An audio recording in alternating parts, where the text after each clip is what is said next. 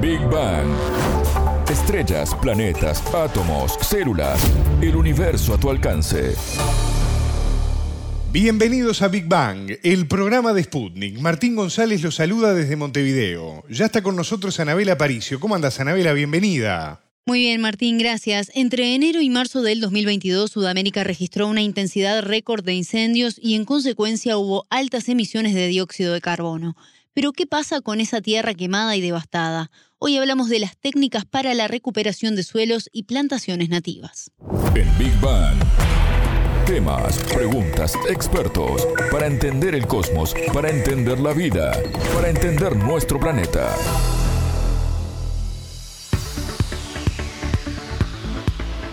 Las noticias sobre incendios forestales fueron una constante en el verano. Paraguay, Argentina, Colombia y Venezuela vivieron situaciones muy por encima de la media registrada en los últimos 18 años, según un informe del Servicio de Vigilancia Atmosférica de Copernicus, un organismo europeo dedicado al monitoreo de estas situaciones a nivel mundial. Esto, además de causar megatoneladas de emisiones de dióxido de carbono, deja miles de hectáreas de tierra incinerada, la pregunta es, ¿qué pasa con ese suelo? ¿Se puede volver a usar, Anabela? Primero, para tener una idea de las dimensiones afectadas en Argentina, por ejemplo, el fuego arrasó con más de 900.000 hectáreas en la provincia de Corrientes. También Uruguay y Chile sufrieron situaciones de grandes magnitudes que afectaron gran parte de sus territorios con dimensiones afectadas eh, a nivel histórico. Para entender mejor estos fenómenos y cómo proceder luego de los incendios, hablamos con Fernanda Salinas, doctora en Ecología y Bioevo de la Universidad de Chile. La frecuencia efectivamente ha aumentado, sobre todo en superficies, ¿verdad? O sea, como que aumenta la frecuencia, pero más que la frecuencia, como lo que más aumenta es la superficie que se consume por los incendios y desafortunadamente en Chile al menos tenemos las causas son principalmente de origen antrópico, ¿verdad? No son causas naturales, no son tormentas eléctricas las que generan y gatillan los incendios, sino que son accidentes o en muchos casos incendios intencionales. Y el problema es muchas veces también que la velocidad de reacción para combatir, eh, para extinguir el incendio, toma mucho tiempo y eso genera que la capacidad de combate del incendio y de extinción del incendio se vuelva mucho más difícil y que requiera cada vez más esfuerzos y finalmente se dejan, ¿verdad? Se dejan hasta que cambie el clima y llegue una lluvia y se apague el fuego, ¿verdad? Como que muchas veces se dejan a su suerte, por así decirlo, los incendios. Y efectivamente lo que hemos visto nosotros en Chile, que es súper preocupante, es lo que pasa justamente después de incendio en áreas con vegetación nativa, en muchos casos, que ocurren desarrollos inmobiliarios. Hay urbanizaciones que se generan de manera eh, como al borde de la, de la ley y también se convierten eh, a plantaciones, eh, ya sea eh, frutales o forestales. Eh, cuando pasa de una de una vegetación nativa a una vegetación, o sea, como a otro tipo de uso del suelo, ¿verdad? Entonces vemos que eso pasa tanto como que en el fondo tenemos distintos usos del suelo, usos como agrícola, forestal, eh, urbano y también está, está la vegetación nativa. Y entonces vemos cómo los incendios se usan para ir cambiando el uso del suelo de manera irregular, ¿verdad? Los focos de incendio muchas veces se dan en predios de vegetación nativa, relevante para la conservación de los ecosistemas locales. ¿Es más difícil en estos casos la recuperación, Anabela? No, Martín, pero ocurre que a raíz del desconocimiento sobre cómo trabajar la recuperación, se cometen varios errores que dificultan o impiden la restauración de estas plantaciones. Al respecto, Salinas nos brindaba algunos ejemplos registrados en Chile, pero que también ocurren en varios países de la región ellos lo que hacen es rápidamente remover el material remanente e instalan al año siguiente eh, una plantación. Pero en el fondo lo que se está cambiando es un uso de donde había un ecosistema natural a un uso antrópico, ¿verdad? Un uso productivo. Entonces se pierden en ese proceso la capacidad de funcionamiento de los ecosistemas naturales que no son cumplidas por los ecosistemas agrícolas o forestales, y menos aún por la urbanización. Entonces tienes pérdida de biodiversidad, pérdida de resiliencia frente eh, al cambio climático, ¿verdad? eh, pérdida de servicios ecosistémicos como puede ser la regulación del clima, la provisión del agua, también la capacidad de eh, producir y mantener el suelo orgánico, de fijar carbono en el suelo. Entonces la pregunta sería la siguiente, Anabela, ¿qué se debe hacer con la tierra extinguido el incendio? Si bien depende de cada caso y su contexto, hay algunas medidas básicas con costo cero y de fácil aplicación, según nos explicaba Salinas uno siempre tiene que, es como, hay que ver caso a caso, qué tan intenso fue el incendio, qué tipo de vegetación existía y ver qué tanta capacidad tiene la vegetación remanente de recuperarse. Y la mayoría de los casos, en el caso de la vegetación nativa, de los suelos nativos, la misma vegetación nativa tiene la capacidad de recuperarse por sí sola, pero sí es importante proteger ese lugar para que, por ejemplo, no haya algo que se llama mm, corta de recuperación o madereo de rescate, que es ir y cortar los remanentes leñosos para hacer leña, ¿verdad? Que eso también ocurre, no solo en Chile, sino que pasa en muchas partes del mundo, que se quema un lugar intencionalmente y después van y cosechan la leña y eso genera como otra perturbación más en ese ecosistema. Entonces, esa es una de las cosas que se debe prohibir porque también es un incentivo a quemar un lugar, lo quemo y después entonces voy, y puedo sacar leña. Entonces esa es el como la primera prohibición, no sacar leña, pero tampoco ingresar ganado. Si es que es vegetación nativa y tú después sacas la leña o ingresas ganado, como le quitas la capacidad de la vegetación de regenerarse por sí sola, porque el mismo pisoteo de los animales, que en muchos casos son ovejas, cabras, ¿verdad?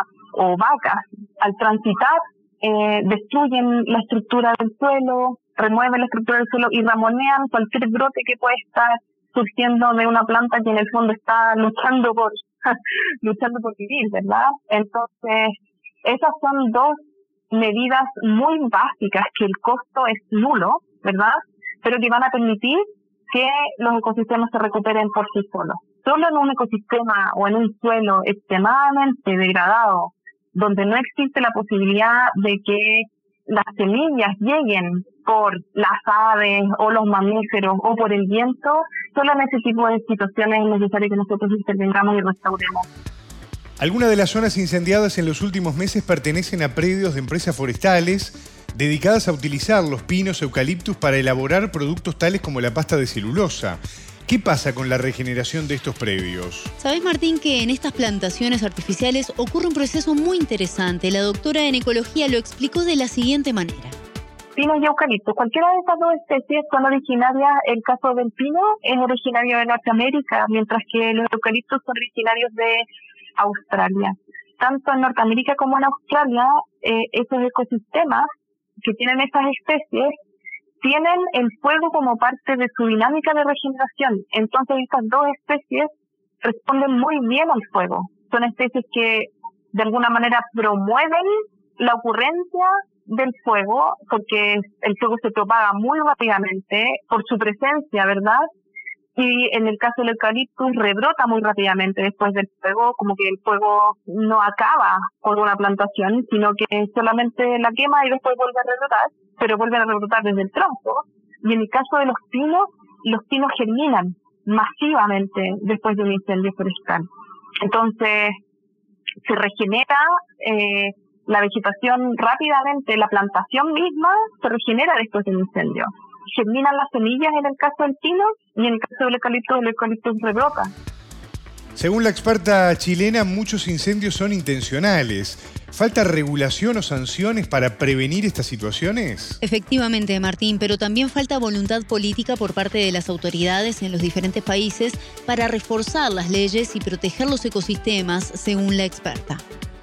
Yo pienso que lo que más falta es voluntad política de hacer las cosas como de regular para proteger los procesos ecológicos y la biodiversidad y a las personas, porque lo que vemos es que las personas que regulan, que toman decisiones o que son parte de los servicios públicos, o el mismo gobierno que está saliente, ¿verdad? Eh, no está interesado en proteger los ecosistemas de un incendio ni generar paisajes que sean menos propensos a propagar los incendios de manera incontrolable, ¿verdad? Si tú tienes un paisaje que es heterogéneo, donde está el bosque nativo, bien protegido en las áreas donde hay quebradas, entonces es más húmedo. En esas zonas que van a ser más húmedas, el fuego, si es que hay, ocurre el fuego, si es que hay un incendio, el fuego va a disminuir su intensidad en esa zona y va a ser más fácil controlarlo. Pero si tú tienes enormes extensiones, millones de hectáreas cubiertas por plantaciones forestales continuas, el fuego es imposible de controlar. Entonces, eso es uno, como voluntad política por regular cómo se ordena el paisaje, cómo se ordena el territorio, manteniendo la biodiversidad y la capacidad de los ecosistemas de producir agua, ¿verdad? Y no, no plantando tan, tan intensivamente y en todas partes estas especies que son demandantes de como que tienen altos consumos hídricos, entonces desecan, desecan el suelo, desecan el aire, desecan los paisajes. Salinas es una de las impulsoras de un proyecto de ley actualmente estudio del Parlamento chileno que propone la creación de medidas para poder impedir el uso de suelo con otros fines luego de un incendio. Y aquí se ve un ejemplo de la falta de voluntad política mencionada por la científica, ¿no? Exactamente, Martín, pues muchos casos de incendios intencionales se cometieron con el objetivo de utilizar el terreno luego para diferentes proyectos, algo que ocurre en gran parte de los casos. Escuchemos la visión de Salinas al respecto es un proyecto de ley que busca evitar justamente las intervenciones en suelos siniestrados, en suelos que se han quemado por 30 años, que ha mostrado en otros países del mundo que con esa regulación disminuye como el incentivo que existe, ¿verdad?, a quemar ecosistemas naturales o a quemar la vegetación. Porque ya como se prohíbe el cambio de uso de suelo, el incentivo que existe, porque no existen suficientes sanciones, es difícil perseguir, encontrar a los responsables, desaparece. Entonces se protege ese suelo que está sin estado. Lo hemos visto en, en Brasil, ¿verdad? Cómo se está quemando la Amazonía con el fin como de remover no solo la vegetación nativa, sino también a los indígenas y la voluntad del gobierno de poner campos para la agricultura. También ocurre lo mismo, ocurre en todo, ocurre también en Colombia.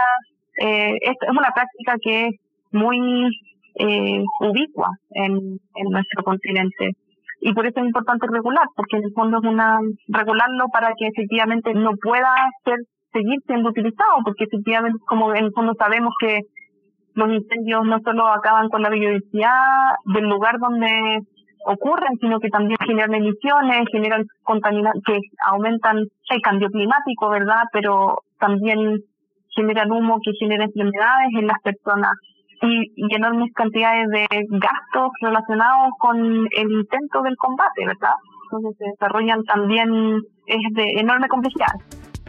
Ante una resolución hoy a este panorama me surge la siguiente duda.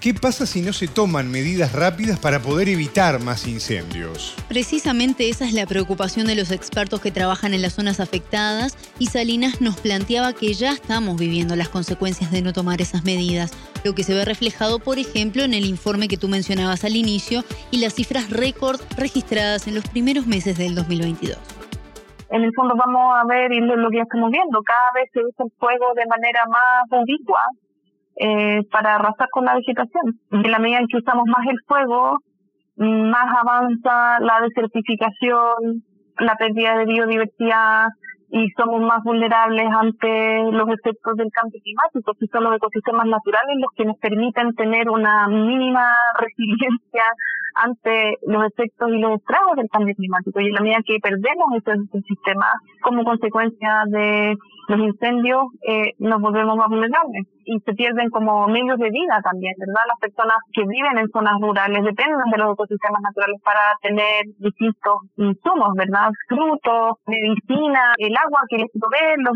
las vertientes que son abastecidas por, los, por la presencia de los bosques y cuando los bosques se queman, y se vuelven a quemar y se vuelven a quemar y después aparece la plantación forestal. Bueno, es como el, el, es el camino que hemos, hemos visto, como ha sido la, es la historia de lo que hemos visto.